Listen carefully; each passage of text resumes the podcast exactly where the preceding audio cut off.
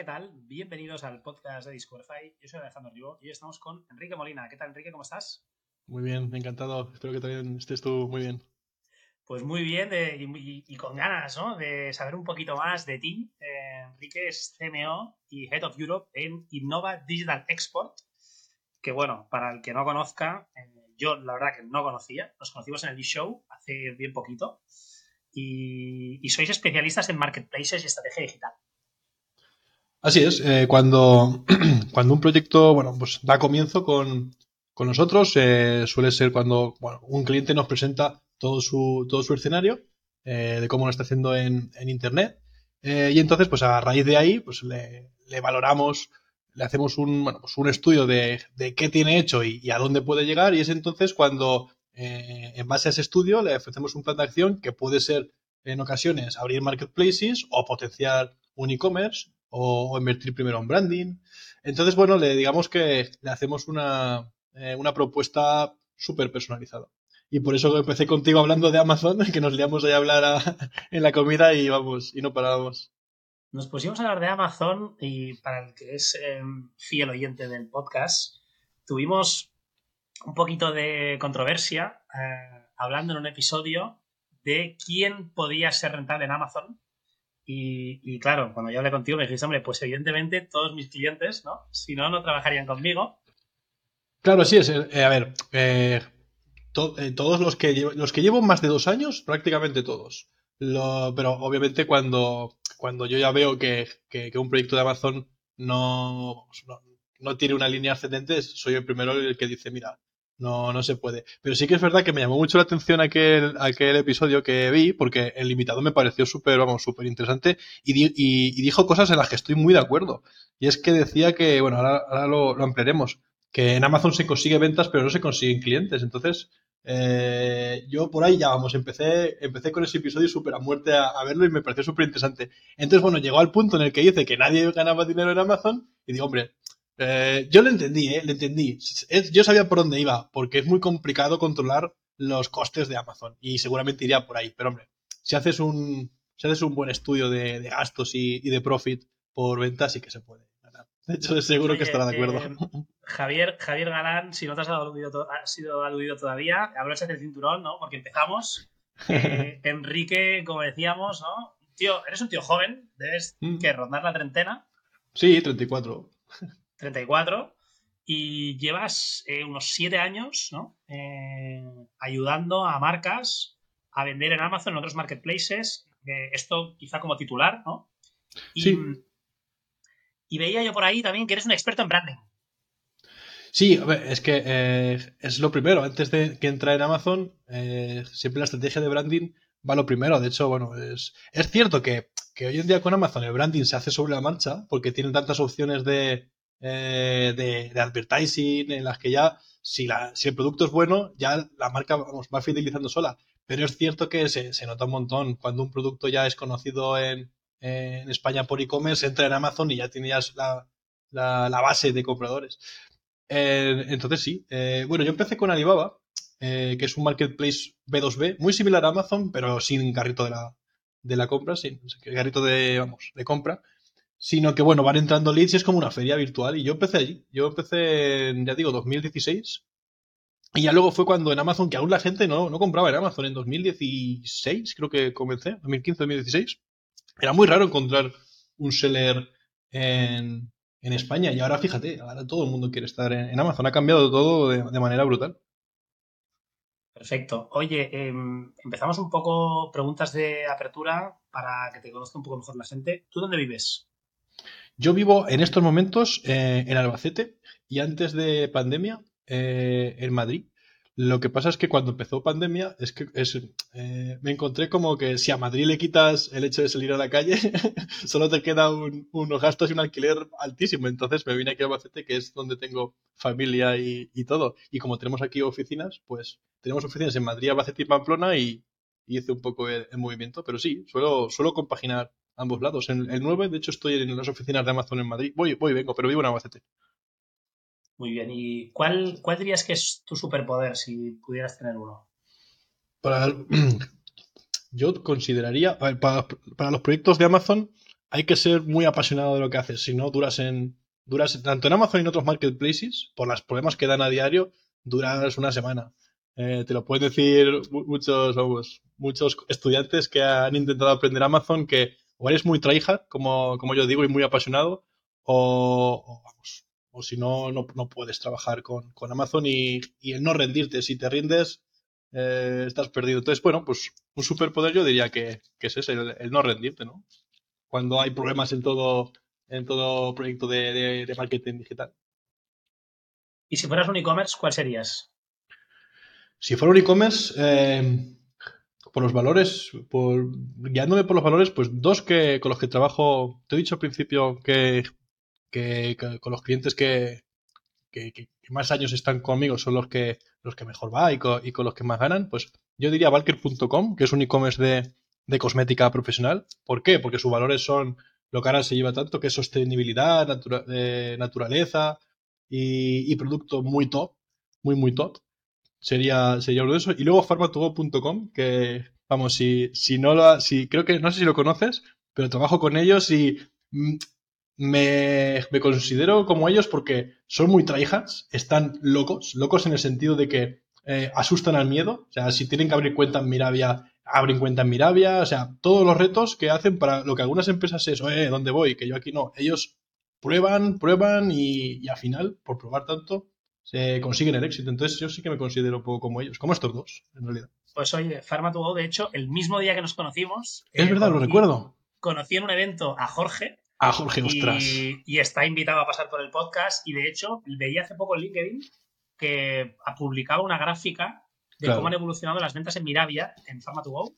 Claro. Y, creo que en las últimas semanas ha pegado un pelotazo eh, importante, ¿no? Sí, esa es la cuenta que, gestiono con ayuda de, María, que es de Mirabia. Es, es, un trabajo un poco, es un teamwork, es un trabajo de equipo donde ellos empujan, Chanable empuja, también, eh, María, que es la co-manager de Mirabia, empuja muchísimo. Entonces sí, esa gráfica la saqué yo, la yo mismo de, su cuenta de Chanable y se ve claramente como, vamos, a raíz, es que Mirabia no tiene ni advertising, es a raíz de, cupones, de, que la co-manager te meta en la home, eh, descuentos agresivos, calcular la rentabilidad para que no te vuelvas loco y, no vendas a, pérdidas. Y en base a eso, pues ha llegado una, una de las promociones de Mirabia que tienen promociones, vamos, cada, cada día hay una promoción, Eurovisión, eh, el Día de la Madre, y bueno, pues ahora mismo ya visteis que, están a tope. Entonces, bueno, pues eh, ya digo, si como conociste a Jorge, creo que, creo que el perfil ya lo conoces y es, es vamos, probar todo y sin miedo y, y, a tope. Con todo es un poco un estilo de vida.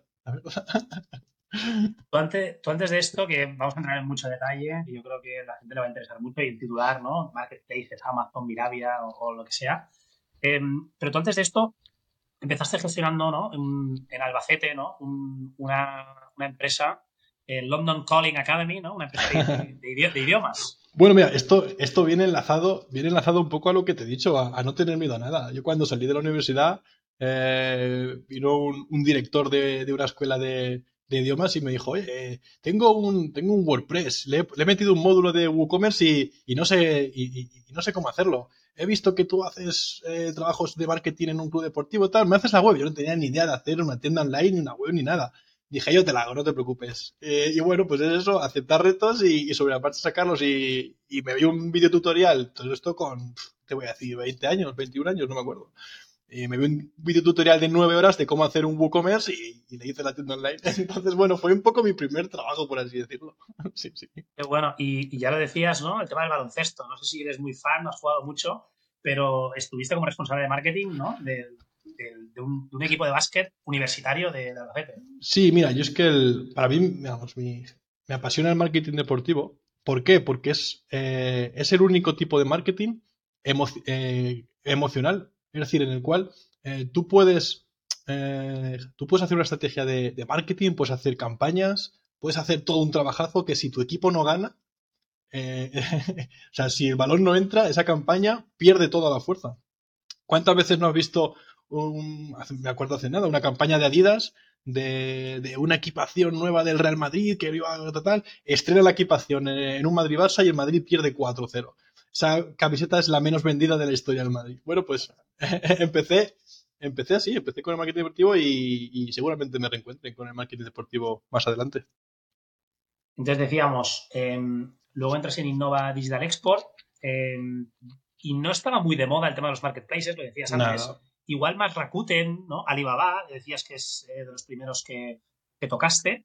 Em, ¿Qué es Innova Digital Expert? No sé si que era en el 2016, pero ¿qué, ¿qué, es ahora por lo menos para que todo el mundo le quede un poco más claro qué hacéis y quiénes sois? Mira, antes, en 2016, antes del boom de los marketplaces, eh, era un poco el curso natural de lo, que, de lo que estaba siendo el sector, es decir, potenciar las tiendas online, llegar a consumidores a través de email marketing. Hace, yo, eh, yo gestionaba, o sea, dirigía eventos, eventos offline, ¿vale? Eh, no, ahora voy a ferias, pero es que antes las organizaba, las, ferias de, de, tecnología y demás. Entonces, ese era un poco el, camino cuando, cuando entré a, la empresa. Y ahora, pues cambió radicalmente. Eh, y yo recuerdo que en aquel entonces no había cursos de Amazon, no había másters de Amazon como ahora hay buenísimos de School, ni siquiera Amazon tenía los vídeos que tiene ahora de Seller University. Antes era que un cliente mío de Islas Canarias, que si me está viendo le mando un saludo de Aguas de Firgas, me, me, dijo, oye, tenemos una cuenta abierta en Amazon que un chaval de prácticas nos abrió, tú no la puedes llevar y dije, déjame, eh, ya veré, como te he dicho antes con la, con la tienda online. Y a partir de ahí empezó todo, o sea, empecé a enviar esto, empecé a equivocarme muchísimo, a, tener fallos y aprender. Y, luego después vino otra cuenta, vino otra cuenta, vino otra cuenta, hasta que ya pues me especialicé en Amazon y, luego en Alibaba. Entonces, las cosas vienen un poco a veces por... Eh, yo en ese momento ni, ni, tenía ni idea de que va a ser especialista en, Amazon y en Marketplace. Y todo viene por, bueno, pues necesidades que vas viendo en otros clientes y vas aprendiendo. Y, y no va a pasar lo mismo, pues es todo lo que nos hemos encontrado. O sea, todas las necesidades que hemos ido viendo de nuestros clientes nos hemos ido especializando. Y sobre todo, Marketplaces ocupa un, lugar importante, ¿no? Ahora mismo yo te diría que, salvo algún proyecto que es puro e-commerce, te diría que el 95%, porque al fin y al cabo, cuando un cliente nos, nos contacta y nos dice que, su e-commerce va, va, flojo, necesita potenciar, siempre en el plan de acción vemos que su producto está triunfando en, en otros marketplaces. Y ahora con Chanable, con la herramienta que te, estaba, que te estaba comentando, incluso ya integramos Marketplace y e-commerce. Total. Em, hablábamos de que tenéis oficinas en Albacete, Madrid y en China, ¿no? En, en Hangzhou. Sí, porque China es pues, otra cosa que otra cosa que empezamos a ver que, las empresas españolas tenían muchísimas dificultades para vender online en, en China, que de eso también, bueno, seguramente salga el tema. Y por tanto abrimos un departamento chino que además tengo aquí al lado a, a, cuatro compañeros míos de, de China y tenemos que tener allí sede porque sin sede no, no puedes hacer, tener ni una, ni una cuenta de Timol ni, ni de JD. Te obligan. Tuvimos en el podcast a Mario Rosey, eh, que él, bueno, también es un experto en, negocios de China y por haber vivido en China muchos años, ¿no? Y nos explicaba. Muy interesante también, si alguien quiere volver, ¿no? Eh, hace unos cuantos episodios. Em, y en lo que hablábamos también, no solo de vender en China, ¿no? Sino que los, grandes marketplaces, Mirabia, ¿no? Alibaba, y cada vez salen más, ¿no? Em, aunque a lo mejor no son para vender en China, pero son chinos. Y la manera de trabajar a lo mejor es muy diferente a Amazon y, y al resto. Sí, se está viendo con Miravía. ¿eh? Es decir, ellos no tienen. Yo hablé, bueno, estoy a diario hablando con, con Miravía por, por WhatsApp. es, totalmente, es un estilo totalmente diferente al de, Amazon. No quieren hacer ads. En Alibaba sí había ads. Por cierto, yo hice ads con un CPC de 4 dólares. O sea, son CPCs salvajes. Pero es todo, va a precio. Todo, todo el rato a, a precio, eh, con con descripciones muy, muy caóticas, pero muy caóticas porque al consumidor chino le gustan las descripciones caóticas. O sea, yo tengo aquí cuatro compañeros que cuando les enseño los diseños que hago para Amazon dicen, qué aburrido, ¿no? Y sin embargo, nuestro diseñador de Europa me dice, fíjate qué limpio, qué, qué gusto comprar este producto. Pues ellos necesitan caos, necesitan datos, necesitan gráficas, mucho texto, muy, pues bueno, es un estilo totalmente diferente. Y decías, ¿no? Tienes cuatro personas en la oficina que se dedican eh, al mercado chino o cómo funciona. Sí, aquí sí. Luego también hay en, China eh, más compañeros y es, bueno, es eh, cuando llega un, cliente, ya suele, él suele llegar, o sea, en el plan estratégico no le decimos de repente, oye, mira, creemos que lo te conviene exportar a China. No, ahí así que él viene ya con la idea clara. por ejemplo, para, ya digo, creo que Grupo Adam Foods de Cuetra, eh, por ejemplo, ahora estamos con, ellos para China y es entonces a partir de las cuentas que abrimos en pues, Taobao, JD eh, y demás, pues ahí vamos metiendo productos, pero claro, tiene que ser a raíz de, nuestra empresa.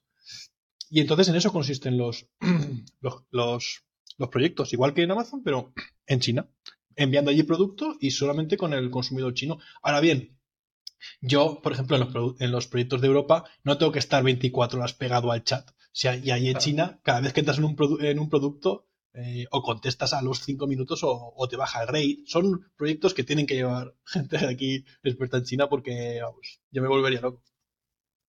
Entonces, decíamos, ¿no? En Amazon quizá hemos hecho mucho ruido. Vamos a entrar en detalle. ¿Qué es uh -huh. lo primero que, que, haces si un cliente te pide, oye, quiero vender en Amazon?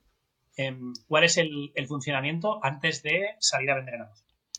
Mira, lo primero es si veo que, es, que está preparado en cuanto, a, en cuanto a logística y está preparado en cuanto a márgenes. Lo que decía antes, lo que decíamos sí. de si se gana dinero en Amazon, eh, si tú me vas a dar un, un, producto que vale 9 euros y lo quieres vender en la, en la, modalidad de seller, ya digo que no me van a dar los cálculos. O sea, antes de abrirle la cuenta como un, como un loco y empezar a vender, no, no. Primero voy a ver si realmente puede soportar el 15% de Amazon. O sea, el, el, ticket medio tiene que ser eh, por encima de... ¿Hay alguna norma? No es que sea norma, es que eh, si quieres vender la modalidad seller en la cual Amazon pone a disposición eh, su almacén. Pablo, volvamos a empezar. ¿Se puede vender como seller o como vendedor? Exactamente, claro. Entonces, eso mismo te, te, quería comentar. Si tienes un producto que quieres venderlo por debajo de 10 euros, eh, la opción, la mejor opción es vendor, porque ahí Amazon te lo va a comprar a, pues imagínate, a 7 euros, pero ya no hay nada, ya no hay nada, ya no tienes que soportar nada más. Tú lo compras y te lo compras 7 euros y él ya se encargará de venderlo a 9 con su logística que nadie sabe cómo, cómo soporta cómo soporta gastos. Si lo vendes en serie de ese producto, pues te van a quitar el 15%, te van a quitar 4 euros de, de la logística al, al, comprador, te van a quitar la suscripción y ahí es cuando no salen los cálculos. Bueno, pues lo primero de todo lo que hago es decir, vamos a ver si dan los números y luego también a ver si tu producto es vendido. O sea, si me quieres dar un, producto de cosmética eh, de una marca nueva, pues, yo te diría, pues es que hay 80.000 marcas en, en Amazon de cosmética cada 10.000 reviews cada una y con un precio mejor que el tuyo. Yo lo que no quiero empezar es proyectos ya que, que sean que ya son un fracaso desde el principio. Entonces, esa es un poco la, la, el inicio de cada uno. Sobre todo la diferencia principal entre seller y vendor, ¿no? Es que seller, tú te encargas de todo y tú tienes uh -huh. la trazabilidad de, del cliente.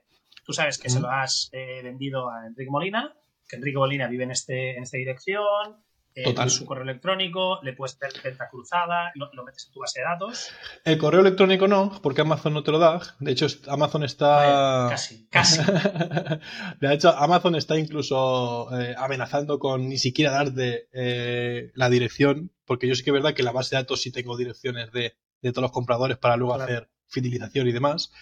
Pero, pero sí, tú mismo pones el precio, tú mismo decides cuánto enviar a Amazon.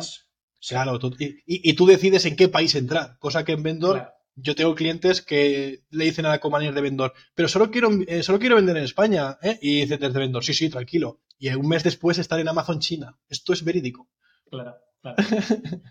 Entonces, como vendor, pierdes toda la trazabilidad y sí. Amazon se encarga de todo, que a simple vista es lo que nadie quiere ser, pero quizás lo más rentable. Sí, eh, también por el tipo de empresa hay veces que no te queda otra que ser vendor. Por ejemplo, eh, claro. yo tengo empresas muy tradicionales que en todo momento le han vendido a, a Mercadona y no pueden sacar ocho palets de, los, de sus almacenes sin tener una factura de venta antes. Pues no puedo decirle claro. que esos ocho palets los meta en el almacén de Amazon en Seller porque me van a decir, no, no, es que no, no, no puedo hacer eso por, por, por la infraestructura de contable de, de, la empresa. Entonces, pues vendor es lo único que, que puede hacer. Entonces, para ser seller, ¿no? ¿Cuál es ese ¿Mm? análisis, ¿no? De, de, análisis de coste, almacenamiento, envíos, comisiones eh, que hacéis vosotros? Lo, el propio Amazon te pone ya una calculadora a tu disposición y luego es verdad que yo hago la, la mía propia en la cual eh, comparo, com, comparo cuánto gana un mismo producto en seller, en vendor y luego dentro de seller por logística de Amazon o por tu propia logística. sea, tengo que decir al cliente de 200, de 200 productos que tiene en su catálogo, estos 100 son perfectos para Seller, estos 50 para Vendor y estos 50 para Seller FBM, que de hecho en el ISO que fuimos tú y yo había muchas charlas que era estrategia híbrida. En la híbrida un mismo cliente tiene Vendor y Seller. Pues a mí me encantan porque, porque tienes siempre la sartén por el mango. Entonces, estas calculadoras es, eh, ¿qué voy a ingresar? El PVP.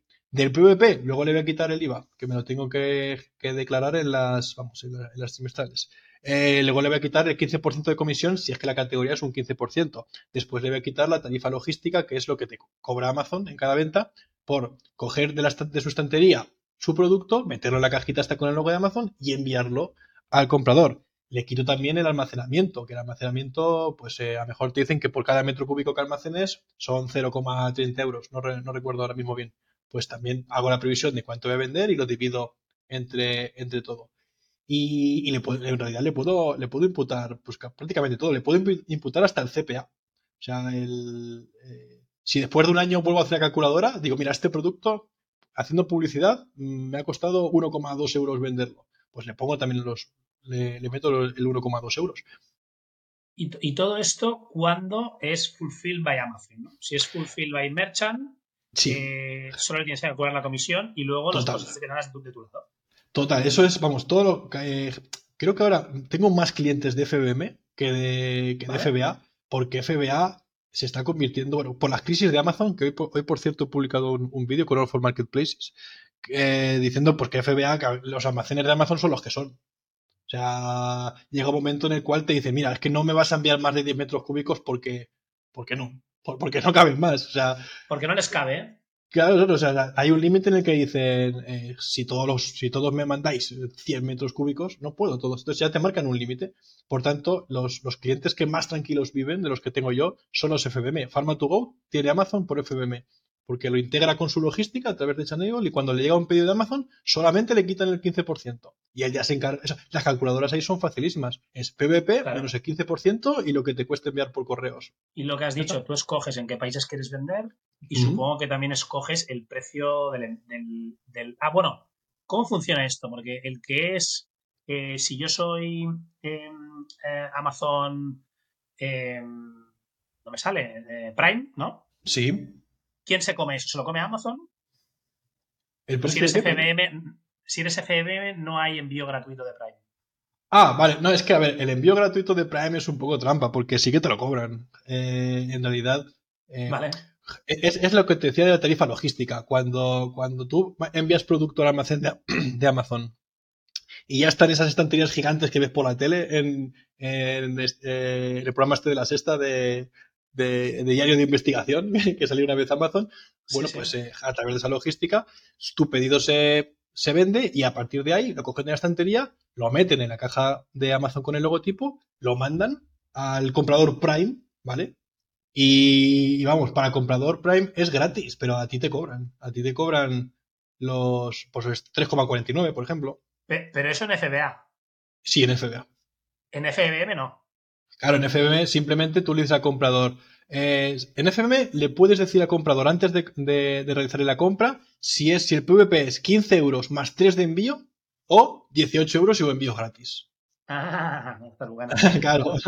De hecho, ahora te contaré alguna estrategia que hacen los chinos para, vamos, para esto ser ya un fantasía pura y dura. Pero vamos, sí, aquí ya tienes tú un poco de control. Yo soy partidario de hacer envíos gratis, aunque tengas que imputar tus costes de envío al PvP, porque al fin y al cabo lo que acaba viendo el comprador es envío gratis.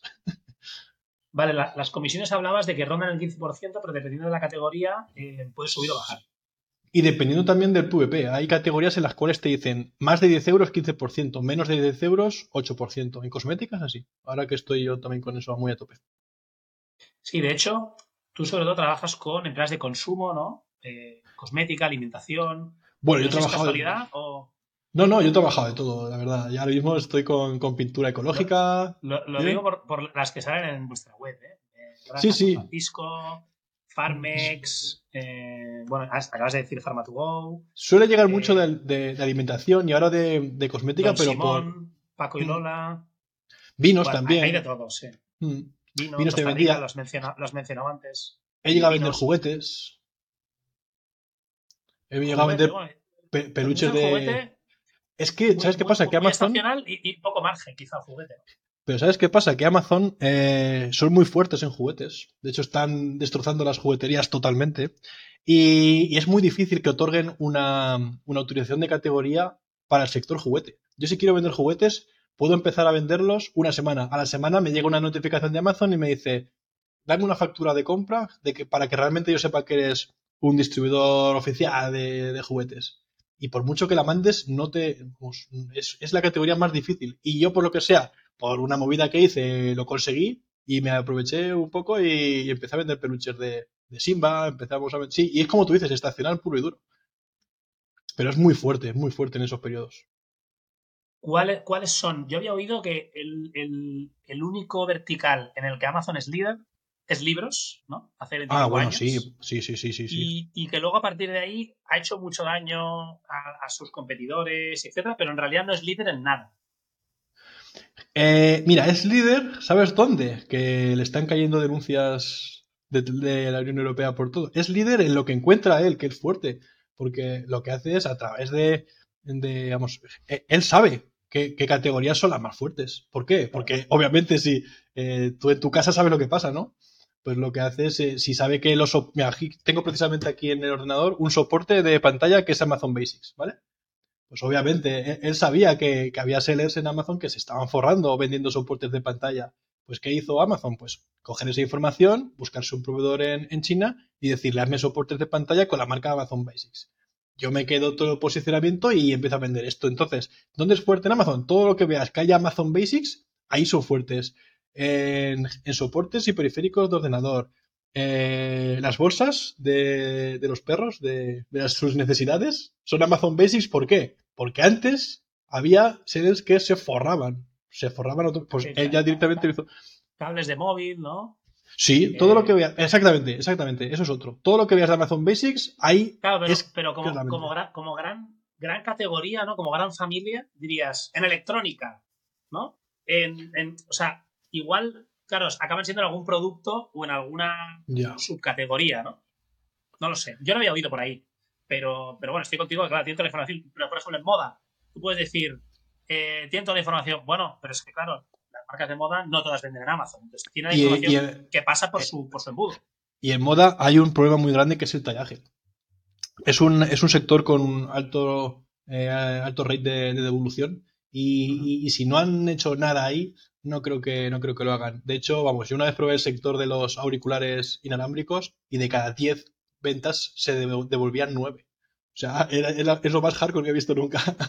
Pero sí que es verdad que en el sector de, la... Yo diría que es el sector de la electrónica, quizás, ¿eh? El de, el de discos duros, porque compiten con PC componentes, vamos, o sea, están siempre ahí súper a tope entre los dos. Tope. Em, incluso leía el otro día, ¿no? El, en, lo que han sacado, que yo creo que es muy moda, ¿no? Eh, un nuevo producto que, bueno, tipo modelo de suscripción, como Stitch Fix, ¿no? Luquiero, etcétera. Eh, te llega una casa acá, acá, de una, casa a casa, te lo pruebas todo, tienes siete días para devolverlo y solo pagas lo que te quedas. Em, esto es algo que, funciona en muchos países ¿no? con, estas, con estos nombres y que básicamente es, oye, vamos a hacer de manera oficial, y no sé si va en contra un poco de este modelo de evoluciones que decías tú antes, Vamos a hacer oficial de, oye, compra lo que te dé la gana, que lo está sufriendo Zara, lo está sufriendo todo el mundo, sabiendo que sé que van a hacer cosas, pero entonces aprovecha y mete todas las que quieras dentro. Sí, de hecho lo tengo que probar. Lo tengo que probar solamente para ver realmente cómo es su funcionamiento. Eh, es decir, eh, a mí también me llamó mucho la atención de pruébatelo y luego, y luego lo pagas. También viene al caso de, lo que luego también seguramente hablaremos, que es la, mala educación ya que le ha dado Amazon al consumidor, de, al consumidor online. es brutal. Sí, sí, tal cual. Eh, yo, no lo he probado, pero, pero sí, sí, le, llaman Prime y, bueno, eh, lo tenía por aquí. Eh, sí que es verdad que el tema de los libros es, ya algo brutal, porque, porque es que ya no necesitan tener libros, es que los imprimen ellos.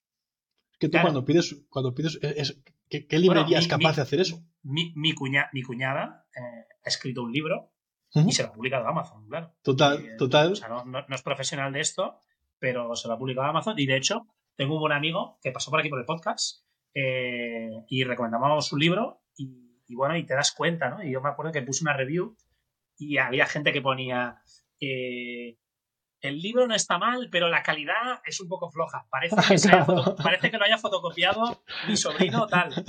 Y, y, hombre, claro, lo comparas con el típico libro, ¿no? De la biografía de, de Andrea Gassi o lo que sea tal. Y bueno, sí que se ve un poquito más casero, pero es que los hacen de uno en uno, claro. Claro, tú lo compras y entonces los, los vamos, lo, imprimen. Es total. Y, y, si no, y si no es que está la versión Kindle, que ya que es que Hombre, si es que Amazon, nació, Amazon nació de era una librería al principio. Entonces, bueno, es normal que tengan, que tengan la ventaja. De hecho, ahora que lo dices, el sector en realidad más fuerte de Amazon son los libros porque empezaron siendo, siendo de ese sector, ¿no? Tal cual. Em, hablábamos al principio, ¿no? Em, este mismo producto lo van a tener diferentes merchants a diferente precio y la probabilidad de que te compren a ti es baja, ¿no? Para entender eso, eh, podríamos hablar de la buy box. ¿Qué es y cómo funciona? Mira, la Buybox es, eh, es algo que es, es el método de defensa para que Amazon no sea un caos como si lo son los marketplaces chinos. Mira, por ejemplo, en Miravía pones. Eh, todo tiene sus puntos fuertes y sus puntos débiles. Si en Miravía pones cápsulas para dormir marca, marca ZZ mm, sabor banana, te va a aparecer el mismo producto en la página de búsquedas ocho veces. Dos veces en la primera página, tres veces, pero es el mismo producto con el mismo EAN. Entonces, tú ya no sabes qué producto, siendo el mismo producto, tú no sabes cuál es el mejor, porque en la primera página aparece a 8 euros, en la segunda página aparece a 9, ¿vale? Pues lo que quiere Amazon es que tú cuando eh, escribas en, el, eh, en la página de búsquedas eh, juego Nintendo Zelda, ¿vale? Zelda eh, Breath of the Wild, que es el, último, solamente te aparezca una vez, aunque haya 40 vendedores. Y cuando es, el, mismo producto, ¿no? Claro, es el mismo EAN. De hecho, en cuanto tú intentas eh, obviamente listillos hay muchísimos. Dice, voy a salirme de esta box donde hay 40 peleándose y yo me quedo con el no. En cuanto pones el, en cuanto escribes el EAN, Amazon te dice, cuidado, tú te vas con todos estos a pelear, no me crees un producto individual. Entonces, ¿qué pasa? Que cuando tú entras a ese producto y le das a añadir a cesta, eh, estás añadiendo, estás dando el dinero al primero de esa buy box. O sea, no le estás dando el dinero a que está en la posición número 5, número 6 de la buy box. ¿Y quién es el primero? El primero es el que, el que mejor condiciones eh, da al comprador. ¿Cuáles son las mejores condiciones? Una, la más importante, el que menor precio le da. Es decir, ¿por qué vas a comprar el mismo juego a 50 euros si está a 40? ¿Vale? Eh, el que más valoraciones positivas tiene como vendedor. La, mítica frase de para vender en Amazon tienes que tener buenas reviews. Sí, pero, pero las esto también es interesante. Las reviews de ese producto se juntan todas. O sea, si un vendedor eh, gana la Buybox durante una semana y recibe cinco reviews, también esas cinco reviews también van a ser para el resto de vendedores cuando ganen son la de Son del EAN. Claro, exactamente. Por eso es súper complicado borrarlas, porque no son tuyas. Yo, muchas veces me he comido reviews que no son mías. Eh, en Filipinos me dijo uno, oye, que, la caja tiene, tiene una unidad en vez de 12, que yo vendo las de 12. Yo, pues, joder, pues mala suerte, le, ha tocado la de, la de vendedor.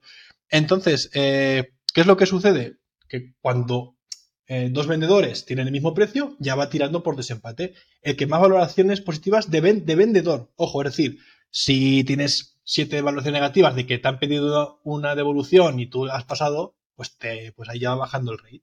¿Vale? Si eres Amazon Prime, o sea, si tú tienes el producto en logística de Amazon en vez de en tu propia logística, ahí, ahí casi siempre vas a comer con igual precio vas a estar por delante de la Buybox. ¿Por qué? Porque Amazon sabe que ellos entregan mm, de bandera y, no saben cómo entregas tú, si a, los cinco días o a los seis. Ellos saben que entregan al día siguiente. Bueno, es, eh, es una serie de hitos en los cuales si tú cumples más que el resto, ganas la iBox. O sea, precio, reviews y estar en el almacén de Amazon serían los tres factores para estar bien posicionado en la Buybox. Sí, luego hay, el precio, más... El precio has dicho que es quizá el más importante. Sí, seguramente el más. Luego eh, hay más factores, pero ya son muy, bueno, pues de, posicionamiento, de keywords, pero vamos, las tres súper claras son, son estas. Son estas. Entonces, si yo no soy capaz de vender a un precio igual, por lo ah, menos igual, o, mejor, o inferior al, al, de otros, a otros vendedores, eh, Amazon no es, no es en mi canal.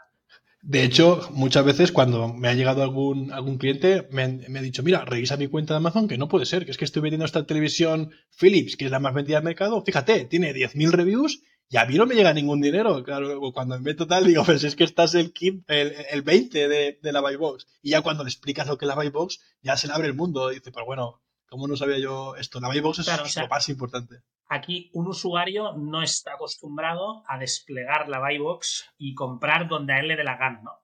Claro, porque, pero también tiene todo el sentido del mundo, porque en realidad si tú, eh, el, producto, o sea, si abres la Buybox te van a aparecer sellers que en vez de tenerlo a 50 euros, que es el que gana la Buybox, lo tienen a 55, 60. Entonces nunca van, casi, casi nunca, vamos, casi nunca van a superar las condiciones que da el primero de la Buybox. Ahí viene, ahí viene el tema. Sí, sí, la Buybox eh, es un misterio. Ahora, en relación a lo que decías, he entrado en, en Miravía, cápsulas para dormir, y directamente dice que no hay resultados. O sea que ¿eh? aquí el, el, buscador de Miravía igual podría, ¿eh? podría lanzar algo. No les vamos a decir que, se bajen du Finder, pero, pero bueno, aquí les invitamos a algo de haber, algo de haber, que se parece. Sí, es verdad, sí, vamos, seguro, esperamos, no... Cápsulas dormir tampoco. Era por poner un ejemplo, vamos. No, no, pero me ha parecido interesante probarlo. Cápsulas sueño, ¿ves? Si pones cápsulas sueño, sí que sale. Salen cosas. O sea que definitivamente es un tema de, lenguaje, ¿no? De claro, ¿por qué, te decía, ¿por qué te decía que tiene cosas negativas y cosas positivas? Porque, por ejemplo, con Pharmatugo en, en la Box, ostras, es muy complicado estar eh, ganar, ganar productos siendo distribuidor. Pero ¿qué pasa?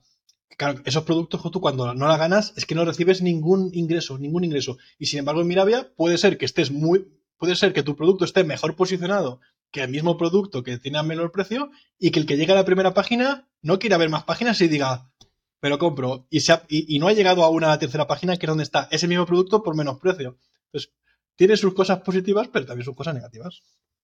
Em, hablábamos de, todo esto empezó por una pregunta que te he dicho, ¿no? De viene un cliente y te pide asesoramiento para lanzar en Amazon. Todavía no estamos en Amazon. Em, existe también lo que es el controlar la demanda, ¿no? El saber qué keywords son las más buscadas, cuáles son los productos que tienen más pedidos, que más venden, la estacionalidad, eh, etcétera, ¿no? Todo esto, cualquier mundano puede acceder a ello o hay que pagar, hay que ser un, Amazon Prime Partner. ¿Cómo, ¿Cómo, lo conseguimos? Mira, para ver las ventas, eh, yo al menos utilizo herramientas de inteligencia de, Amazon en las cuales hay que pagar, pero sí que esas herramientas, obviamente no se sabe cómo lo hacen, si con permiso de Amazon o no, o hacen un cálculo con las reviews que hay, multiplicándolo por, bueno, por algún, algún tipo de, conversor. Pero yo con esas herramientas sí que sé eh, qué búsquedas reciben más demanda, más búsquedas, más ingresos, incluso por keyword. Yo por keyword con estas herramientas que ya es, por ejemplo, Helium 10, eh, Feedback With, eh, hay una empresa española que es Epinium que tiene también este, esta herramienta que, es bastante buena, pues tú puedes ver si realmente eh, con, pintura ecológica, pues yo puse en, este, en esta herramienta pintura ecológica y dije, bueno, vamos a ver, vamos a ver cuántas búsquedas mensuales reciben. Si veo que reciben cinco búsquedas mensuales y hay 100 100 eh, vendedores, digo, pues igual no, es bueno, no, es muy buena tarta para repartirla entre 5. Es tal cual lo que dices, es también ver la demanda. Si no hay demanda, desde luego, nada.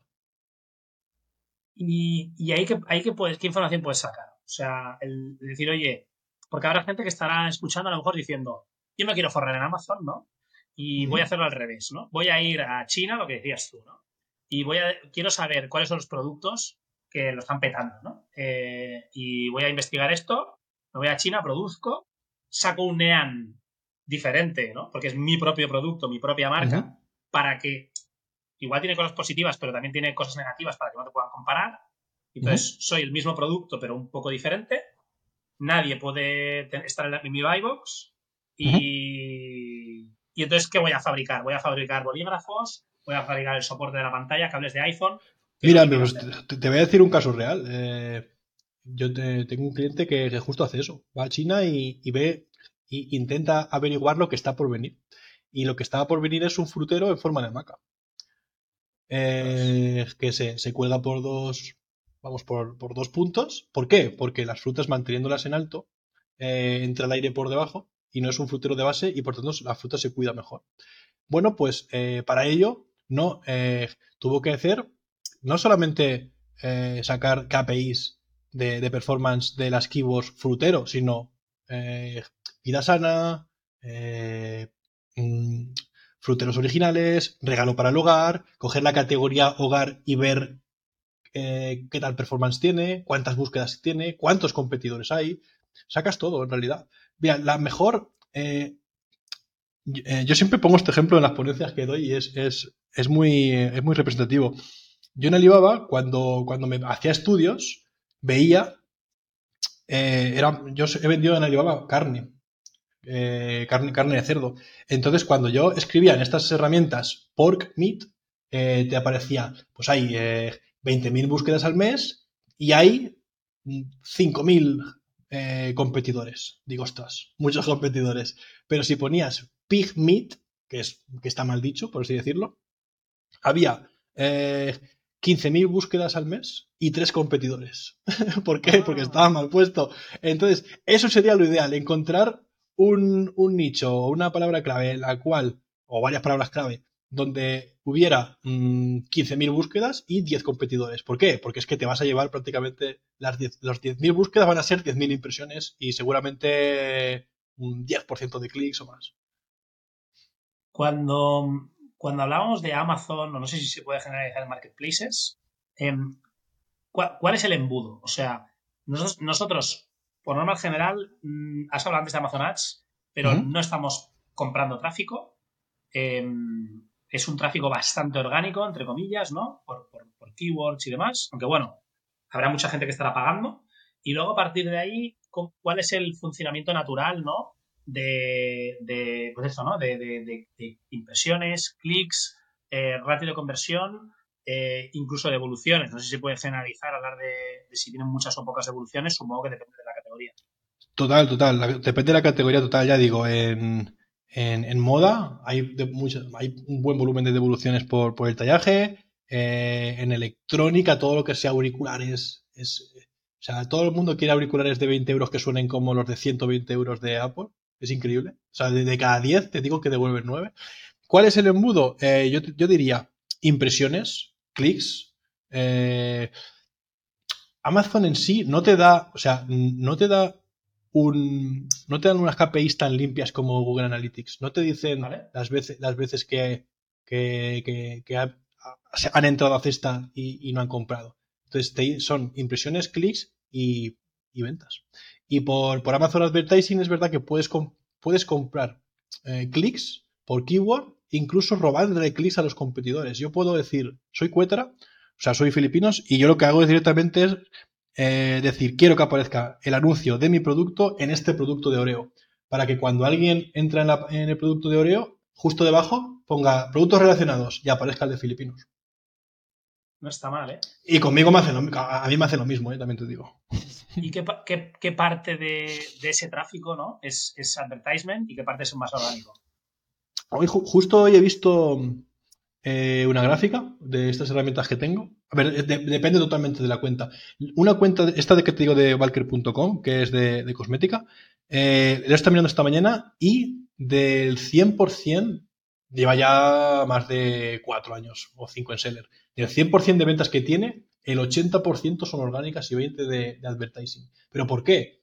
Porque, porque lleva ya tanto ganado a través de orgánico, lleva tantas ventas que el advertising ya le supone, le supone poco porque es muy, muy fuerte en SEO. Si, si desactivara el advertising, seguirá teniendo ventas buenísimas. Ahora bien, cuando empiezo un proyecto, te puedo decir que el 90% son de advertising.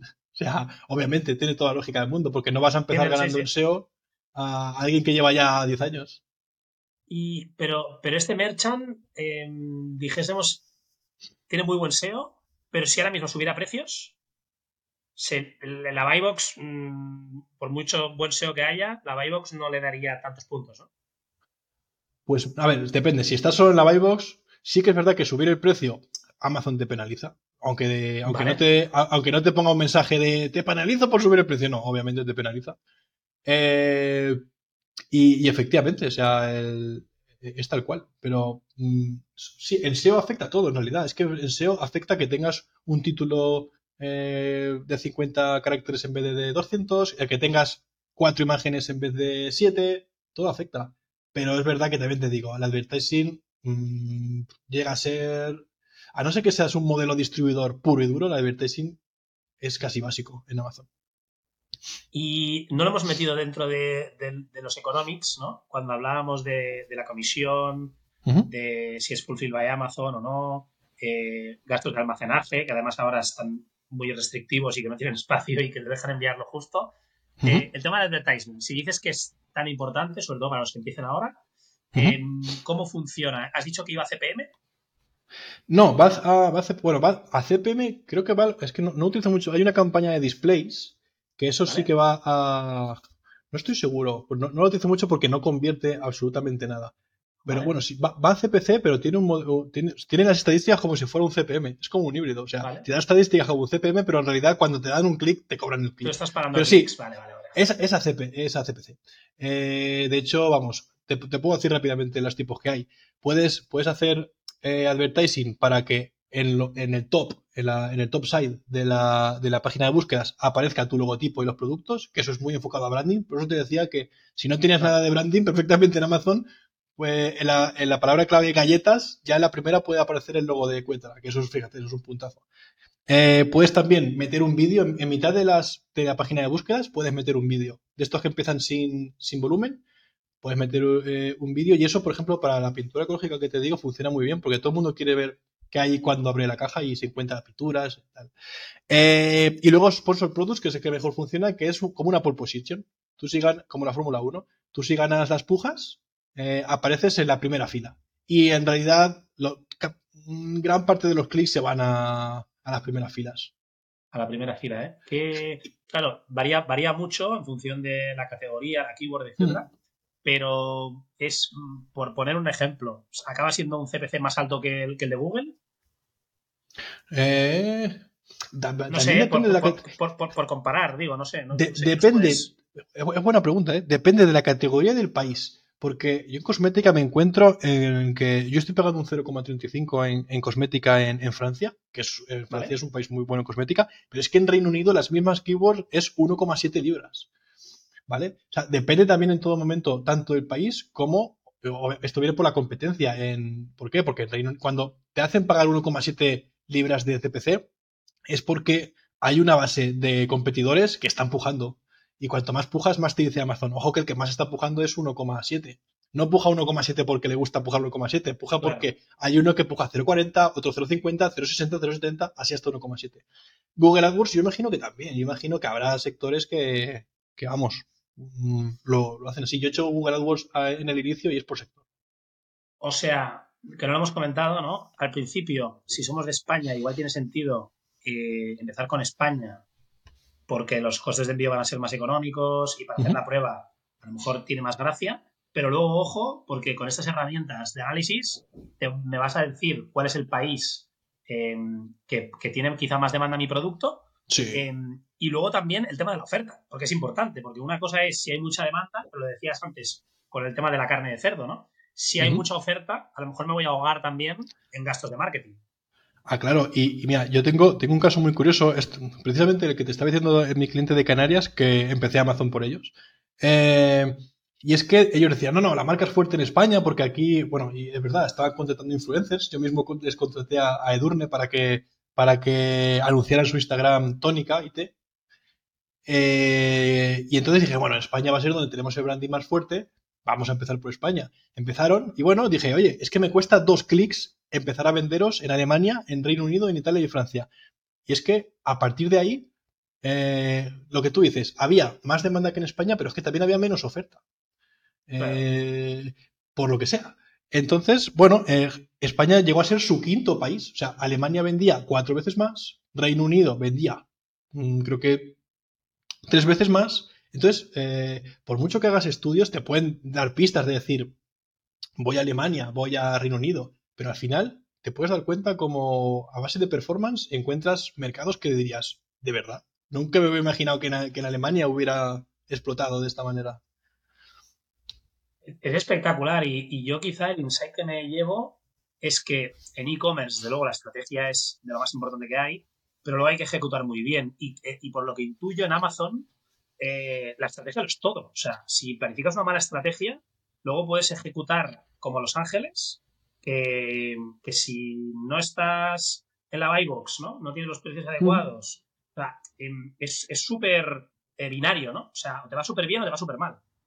Y no solamente por... Es que es por todo. Mira, yo con, con, los filipinos yo ahora estoy temblando porque ahora empieza el verano y tengo que enviar filipinos eh, y que se derriten. Entonces, no puedo vender en Italia ni en España en verano. O sea, solo puedo, solo puedo enviar a Alemania y en Reino Unido porque ahí la última, eh, eh, la última milla se derriten si, si no es en Alemania y en Reino Unido. Entonces, yo, yo, yo, he visto como hay proyectos en los cuales luego se dan cuenta. Se dan cuenta claro. cuando ya, cuando ya te, te planta en la review el comprador con, con, con, todo derretido y te dicen, esto es una vergüenza. Claro, es que joder, es lo que tú dices, es estrategia pura y dura. También hay que ver qué país y qué sector tienen más chinos. Si quieres abrimos la data. Eh, tienen más vendedores chinos, porque los vendedores chinos en Amazon te pueden, te pueden destrozar. Entonces, hay que ver si realmente en España vender electrónica es factible. Qué fuerte, qué fuerte. Eh, comentabas antes el, el, el, Amazon Choice, ¿no? Eh. O bueno, esto, esto que se hacen ellos mismos, su propio producto con su propia marca, ¿no? Y que lo venden. Eh, pero luego también tú lo puedes haber hecho también que consigas, ¿no? Este mérito de eh, que te denominen bestseller de Amazon o Amazon Choice. ¿Esto, sí. ¿hay, una, ¿Aquí hay una mafia o cómo funciona? No, no, no, no. no. Eh, Amazon Choice lo que es una mafia es que Vendor eh, siempre esté en los mejores posicionados. ¿Vale? Pero, pero, sin, pero sin, sin sello de nada. Siempre es los mejores posicionados y siempre ganan la Buybox. Es increíble. No, pero cuando tú tienes el sello de Amazon Choice y Bestseller, de hecho, aquí tengo, aquí tengo algunos. Mira, aquí tengo algunos cartelitos. este, por ejemplo, tiene el, el sello de Bestseller, que es, este bueno, es pues té, simplemente. Este es el té, el té tónica que comentabas. Sí, sí porque llegó, Para llegó los a nos ser. están escuchando, está enseñando Enrique, ¿no? Un, un, una cartulina eh, con las cinco estrellas eh, de reviews y un producto que pone eh, bestseller de, de, Amazon. Sí, pero lo, lo más, lo, lo, más visible es el logotipo que ves aquí que pone más vendido, más vendido. en naranja.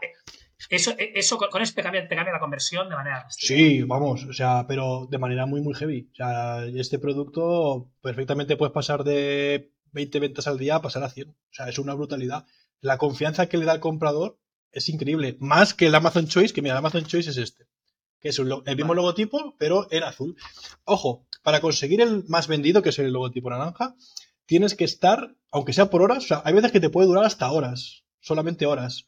Eh, tienes que estar el primero de la categoría, el primero en ventas. Es decir, perfectamente vale. un día puede, o sea, este Soutonic le ganó por unas horas, no, por, por, unos días, por unos días a Sweps. Es que fíjate. Joder, no está mal. ¿eh? Entonces, eh, eso es así. Ahora bien, el Amazon Choice es más, mucho, mucho más fácil conseguirlo porque eso es la relación entre ventas y reviews. Es decir, tú puedes tener perfectamente 20 reviews, que si son 20 reviews de 5 estrellas y son un nivel de ventas medianamente bueno, te pueden dar perfectamente el Amazon Choice porque significa que, que lo haces bien. O sea, que no eres el super bestseller, pero tus clientes están muy contentos. Digamos, uno es el sello de satisfacción y otro es el sello de ventas. Ya, ya, ya. ya. Bueno, ahí impecable, ¿eh? ¿eh? Nos podemos estar aquí mil años hablando de Amazon. Eh, hemos pasado un poco de puntillas, ¿no? Alibaba, que hablábamos de que empezó incluso antes a ponerse de moda y que sois especialistas también y que es, es principalmente B2B. O sea, ese, ese que está buscando carne de cerdo, ¿no? Y que va a comprar un pallet lleno de, de, de carne de cerdo o de raquetas uh -huh. de tenis o de lo que sea, ¿no? Eh, Mirabia, que hemos, hemos, comentado un poco y hemos hecho aquí la búsqueda, ¿no? De que quizá el buscador no estaba súper optimizado. Uh -huh. eh, hablábamos de que Pharma2Go, eh, esa gráfica que vi yo en LinkedIn, de que lo están petando. No sé si uh -huh. le están quitando mucha cuota de mercado a Amazon o a quién se la están quitando, porque hace dos días, bueno, tiene meses, ¿no? Eh, Mirabia en España, nadie hablaba de eso. Sí. No, no eh, a ver, es que el grupo Alibaba ha empezado a Mirabia solamente para España, pero es que tiene, creo que leí, eh, 380 millones de euros, no sé la cifra exacta, ¿eh? solamente para, eh, para invertir en publicidad, o sea, para empapelar todo Madrid de Miravía y eh, para costear ellos las ofertas de los, de los vendedores. Es decir, cuando, a mí me contacta esta Account Manager y me dice que, que puedo hacer un cupón, es que muchas veces el cupón lo pagan ellos, pero es que, ojo a este dato, ¿eh? no sé, creo que lo que te voy a contar, eh, creo que van a hacerlo hasta finales de, año. Eh, el coste de transporte de, con GLS lo paga Miravía. Es decir, mi, mi cliente no paga, mis clientes en Miravía no pagan esos 3 euros de enviar un producto de sus almacenes, porque Miravía no tiene fulfillment by Miravía. Eh, esto, es, pagan es una guerra, esto es una guerra que sobre todo va a ganar el merchant y el, y el usuario, ¿no? El comprador, y que van a perder de alguna manera eh, los marketplaces porque se van a empezar a, hacer ofertas claro, y a, matar entre ellos. Es que ¿sabes, ¿sabes cuál es la estrategia de, de, Miravía? Lo que quiere es que tú, el mismo producto que está en Amazon por 12 euros, ellos lo tienen a 9. ¿Cómo lo, cómo lo, van a ¿Cómo lo van a conseguir? Porque en Amazon los precios están. O sea, e, el sistema de buy box hace competir a todos y que el precio esté lo más bajo posible. ¿Cómo hacen ellos esto? Con este presupuesto que te digo que tienen en, marketing, lo que hacen es decirle al, vendedor: Mira, eh, tú tienes que vender este producto a 12 euros porque a ti te cuesta enviarlo al vendedor 3 euros, ¿vale?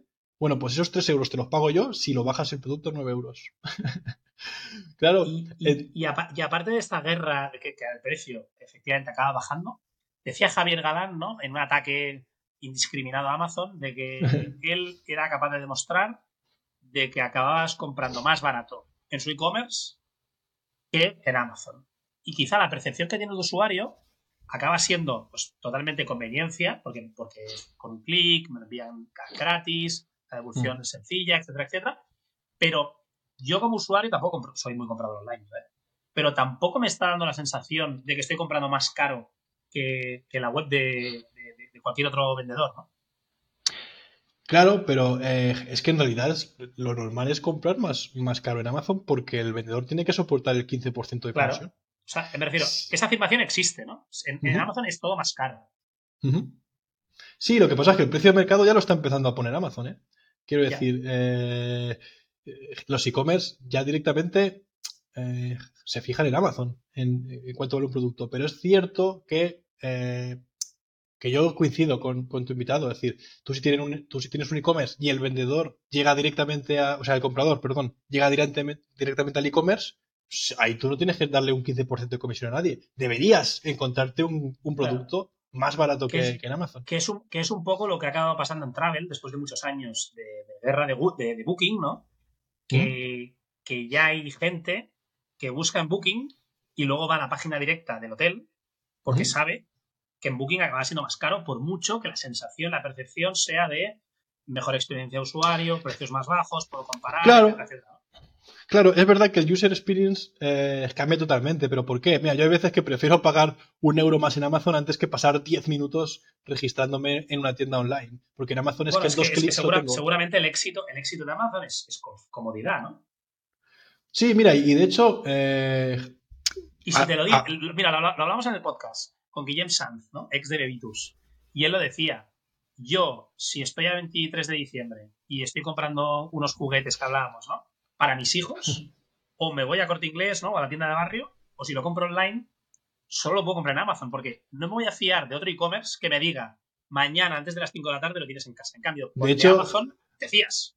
De hecho, ¿sabes lo que hace Amazon en esas. Seguramente te has dado cuenta. En esas fechas, que cuando te pone fecha de entrega, no te pone 5 de enero, te pone antes de Reyes. Claro, es buenísimo. Y te dice fecha de entrega, y en vez de ponerte 24 de diciembre, te dice antes de Navidad. O antes de Papá Noel. es. No, no, y, muchas veces la fecha es el 24 de diciembre y el 23 ya lo tienes. O sea, encima se adelantan. Mira, yo ha habido veces, ha habido veces que he pedido un jueves a las 12 de la noche y me ha llegado Albacete el viernes a las 9 de la mañana. Que digo, pero si no ha dado tiempo a que salga de Madrid y me, y me venga aquí, no ha dado tiempo. A ver, contra eso no se puede, no se puede competir, pero eh, pero es verdad que también tienes otras armas. De hecho, mm, creo que he, visto algún podcast tuyo y, preguntas como qué se está haciendo mal en el e-commerce. Yo creo que... Eh, Te haces tú la pregunta, ¿eh? Tú solo, ¿eh? No, lo digo porque, porque me he acordado y es que viene totalmente en relación. Es decir, todo lo que se ha hecho mal en el e-commerce, yo creo que Amazon ha construido su estrategia a raíz de todo lo que se ha hecho mal en el e-commerce. Claro. Oye, ¿me, obligas a hacer un, me, obligas a registrarme en tu, en tu web y tardo 10 minutos en hacerlo y en verificar el email? Conmigo, dos clics. Claro. Sí, sí, sí. El, usuario, eh, los e-commerce ponen pegas eh, cuando quieres hacer una devolución. Yo, mm, yo mal educo. O sea, a mí devuélvemelo y te, y te, y te hago sí, vamos, te hago todo. Sí, eh, no sé con quién lo comentaba hace poco. Eh, Amazon a mí me va, me va haciendo notificaciones push. Eh, yo tengo unos cuantos hijos. y, claro, se hace un lío, porque la media de España debe ser tener 1,2 hijos. Y cuando empiezas a comprar para uno de 7, para uno de 5, para uno de 3 y ahora de repente pañales, te explota la cabeza. Entonces me da dinero para que le diga de qué edad son mis hijos. Porque sabe que o estoy revendiendo o, estoy padrino ¿no? de, cinco sobrinos, o si no, no lo entiende, ¿no? Entonces directamente te pregunta y te paga. Em, y yo creo que el ejercicio que hacen ellos, incluso con el Amazon Prime Video y con todo, ¿no? Eh, y todos los servicios que hay en Estados Unidos, ¿no? E incluso el Fresh, ¿no? Que, en España no llegará nunca, ¿no? Pero, pero de que de entras, sales con la compra, ¿no? Y en las tiendas físicas, ¿no? Y no hay caja registradora y no pagas con nadie. Sí, yo en, subí un vídeo que fui a Londres a uno, nunca había estado en uno y es la leche. Y es tal cual, ¿no? Nadie te dice ni hola ni adiós y, y vas con los productos y te lo cobran directamente de tu cuenta de Amazon. Al final, a donde iba yo, ¿no? ellos no están mirando tanto cuál es el CPA, ¿no? O, cuál es el margen vendiendo este producto, que ahí es un poco lo que las quejas, ¿no? De Javier Galán y de mucha gente, ¿no? Dice, oye, pues yo igual vendiendo este producto pierdo dinero, pero el lifetime value que tengo con Enrique, con Alejandro, ¿no? Eh, es que a lo mejor llevas ocho años haciendo todas tus compras online en la misma plataforma eh, y eres cautivo y luego nos suben la cuota del Prime 20 eh, euros a final del año y piensas, ¿sí qué más me da? Si es que estoy enganchadísimo a, esta droga, ¿no? Y más que lo van a subir, de hecho. Pero si es que renta, totalmente, si es que renta. Si es que de hecho incluso, incluso en Twitch te dan suscripciones gratis y están perdiendo, perdiendo dinero. Pero vamos, es, eh, es totalmente, totalmente lo que dices, ¿eh? Oye, te has contestado la pregunta que te iba a hacer ahora, ¿no? De qué se está haciendo mal en e-commerce, ¿no? Pero vamos a darle un poco una vuelta de tuerca para ser un poco más creativos. ¿Qué se está haciendo mal en Amazon? En, Amazon, en, pues mira, ¿qué están haciendo? Entiendo que, ¿qué están haciendo mal los sellers eh, en Amazon? A ver, yo te diría, eh, mira, creo que los e-commerce probaron Amazon, ¿vale? Eh, cuando, justo, cuando te dije yo que empecé a, a, trabajar con Amazon, lo probaron y gran parte de las, de las cuentas fueron exitosas. Vieron que las ventas llegaban prácticamente sin hacer nada. A medida que crecen en Amazon, van creciendo en su facturación. Esto lo he visto yo pues, prácticamente en todos nuestros clientes. Y, entonces, pero con esto hay una trampa, es que crece también la dependencia de estos sellers en Amazon. Entonces dan de lado a sus e-commerce. Y para mí ese es, para mí ese es el gran error, en, mi opinión, porque los e-commerce no están evolucionando con la velocidad que deberían. En gran parte porque estos esfuerzos se van a los marketplaces. Eh, ya digo, eh, el invitado que, tuviste lo decía, es que en Amazon tienes ventas, pero no, fidelizas clientes. Yo, de hecho, eh, es que tengo clientes que, empezaron conmigo en 2018 y, Amazon era un 10%. Y es que ahora hay uno que factura 2 millones de euros y el 90% es en Amazon.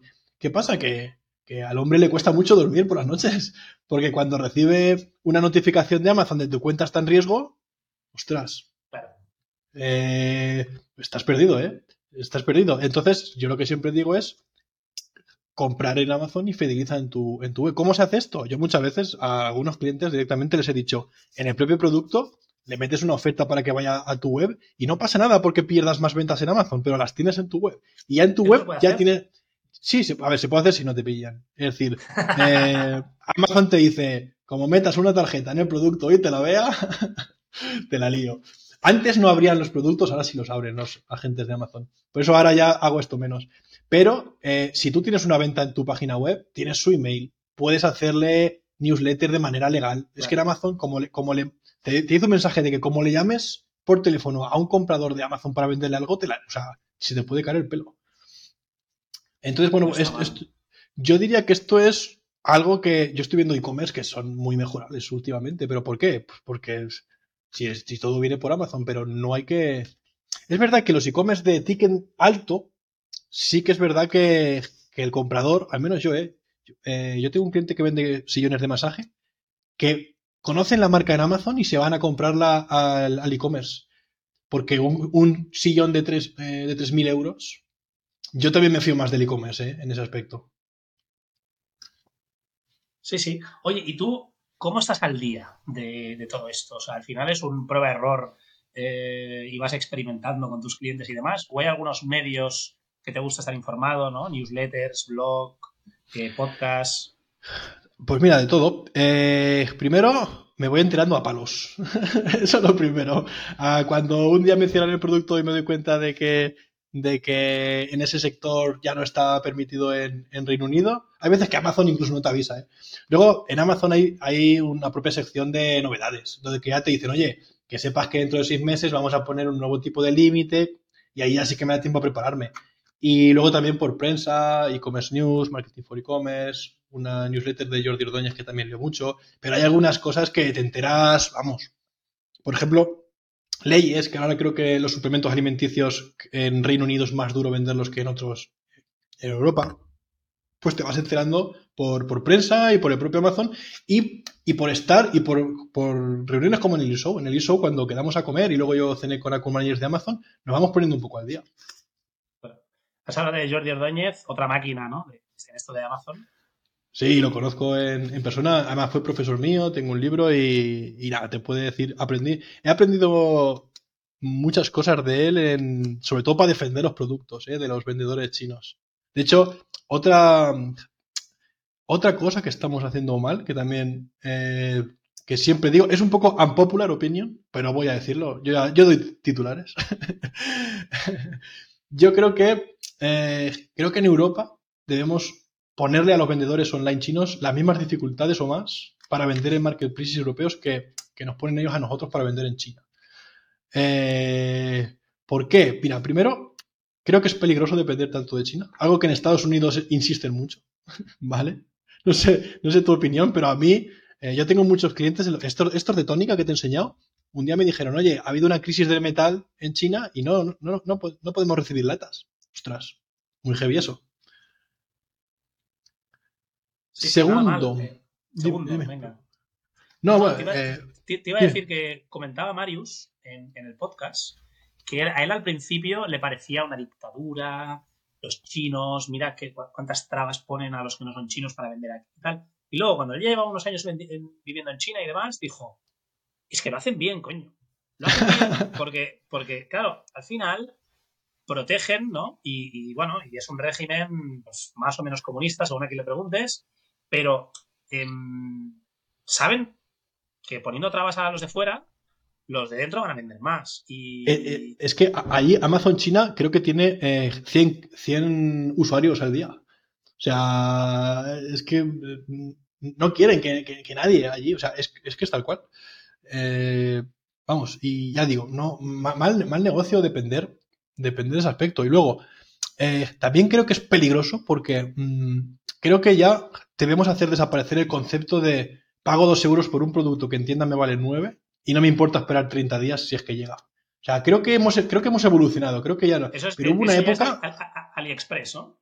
Sí, de hecho, mira, había. O sea, yo cuando yo hablo con gente de AliExpress, o sea, son chavales muy jóvenes, eh, y siempre me decían lo mismo, no, es que me han contratado, me decían los acumanes, me han contratado porque el objetivo de AliExpress es borrar ese pensamiento de precios baratos y envío en 30 días. Y siempre le decía a todos, digo, pues tío, la llevas clara, clara, clarinete. Y han abierto Miravía precisamente para, con apuro, apuro de imagen de marca, borrarlo. Y creo que estamos evolucionando, ¿eh? porque yo, mm, yo ya me encuentro menos sobres de estos de tela gris en los buzones que antes. No sé tú lo que... Buenísimo, buenísimo. Y, por último, eh, yo te diría, mira, te voy a dar un dato el 52% de los vendedores en Amazon, ¿vale? Son chinos. 52%, wow. Es que, eh, y esto es tal cual, esto lo puedes encontrar en prensa. Entonces, para el vendedor europeo, esto es un gran problema, porque si no cortamos el grifo, o sea, pronto será el 60%, después el 70%, y después ya va a ser imposible vender en Amazon o en otros marketplaces porque eh, sus productos de los chinos van a estar posicionados de manera increíble con 10.000 reviews cada uno. Y entonces alguno dirá, bueno, pero ¿qué problema hay? Pues bueno, pues si a mí, si, los productos, de, yo estoy contento con los productos, pues mira, el problema es que eh, el vendedor chino digital es tremendamente agresivo. O sea, muy, muy agresivo, quiero decir, en cuanto a con otros sellers, ¿vale? Eh, pero muy, muy, pero por su cultura, es decir, no les vale con el trozo del pastel, es que quieren el pastel entero. Mira, otro dato. de 9 de cada 10 eh, acciones de Black Hat o, o, Hijack, ¿vale? En las cuales te quitan el producto en Amazon, te cambian la fotografía. Bueno, a mí me han hecho de todo. Son de vendedores chinos, pero sí, sí, yo, yo vamos, y, yo con los chinos me llevo espectacular, ¿eh? Pero que todas, las, todas las acciones que me encuentro, que me han hecho muchas y he aprendido un montón, o sea, son de, vendedores chinos que tienen, para una misma razón social, tienen 10 cuentas sellers, les cierran una, abren otra. Otra razón social, hacen la misma razón social, pero en vez de la última letra, pues se la cambian. Entonces, mira, a mí me han hecho absolutamente de todo. O sea, yo cuando he sido competidor de, un vendedor chino, me han robado la buy box de los productos.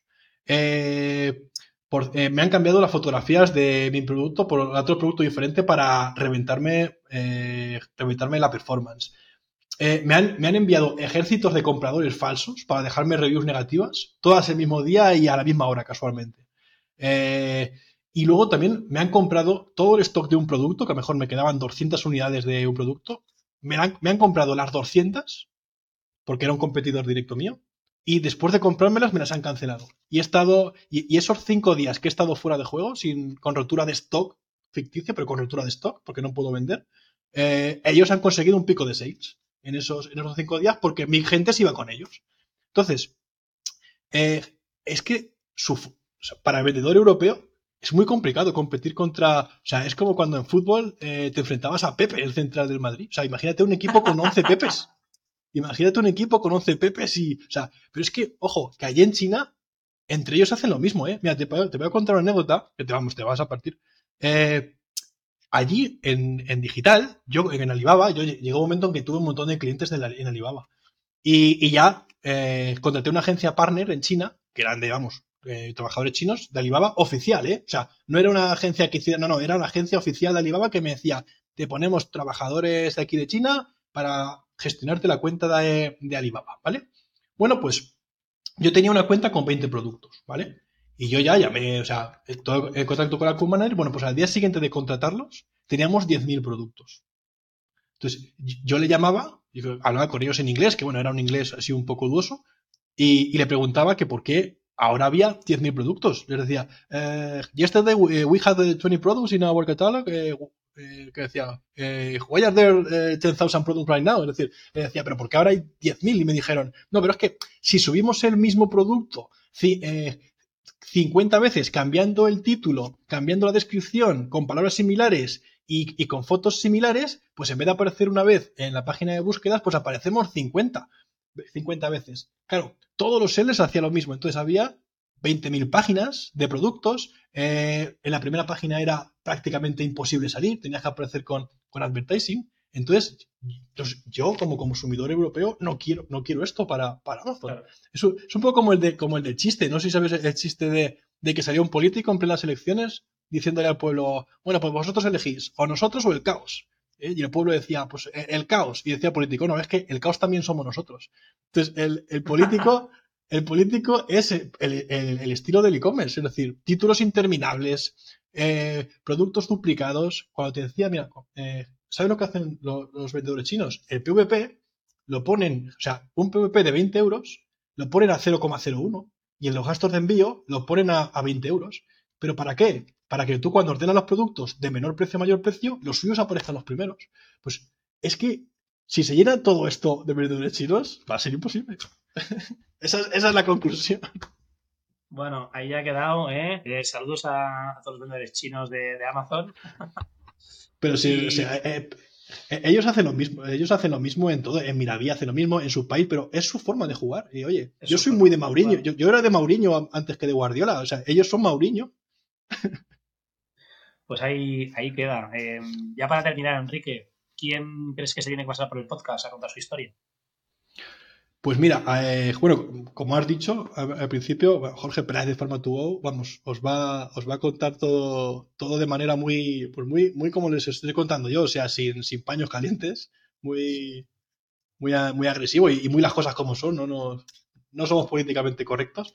Y luego, eh, como vi que invitasteis a Nicolás de, de Spotler, que por cierto, a raíz de, a raíz de que los conocimos, creo que voy a empezar, vamos a empezar a trabajar con, con ellos, pues la herramienta que te digo de, de Chanable, pues eh, las, chicas que son Anay Ruiz, Paula Cabeza y, Judith Escudero, eh, vamos, te quedarías encantado con, la herramienta porque están dando un paso más en, el e-commerce. El hecho de fusionar e-commerce y marketplaces, cada vez que van al show y dan una charla, llenan los stands que donde hacen las charlas. O sea que te parecería seguramente muy, muy interesante lo, que, cuentan y lo que hacen. Conozco Chanable y la verdad es que fundamental. Creo que son holandeses, ¿no? También como Spotify. Sí, sí, sí, son, son holandeses. Y ya te digo, o sea, eh, fusionan todo. O sea, que, en tu tienda online de repente tengas 100 pedidos al día y con ellos conectes todos los marketplaces y en tu tienda online de repente tengas 3.000 pedidos más. Oh. Brutal. Oye, pues eh, ha sido súper interesante. Hemos estado aquí más de una hora charlando. Se me ha pasado volado. Se me ha pasado volado, ¿eh? y nada, Enrique, gracias por pasarte, por contar tu historia. Eh, de aquí un tiempo pues, seguiremos hablando. a, ti por, a ti por, invitarme. porque esto de los marketplaces eh, es una locura. Y nada, cualquier cosa la gente nos puede contactar, ¿no? Innova Digital Export. Eh, y tú en LinkedIn pues eres bastante activo, ¿no? Subiendo ahí tus, vídeos y, tus cositas. Sí, porque esto no para. O sea, cada día hay cosas nuevas. Entonces, bueno, pues muchas gracias por invitarme. Vamos, me he pasado. O sea, está como cuando en el show cuando comimos juntos, pues igual, pero grabándonos. o sea que gracias por invitarme. Vale, Enrique, un abrazo, muchas gracias. Un abrazo, hasta luego.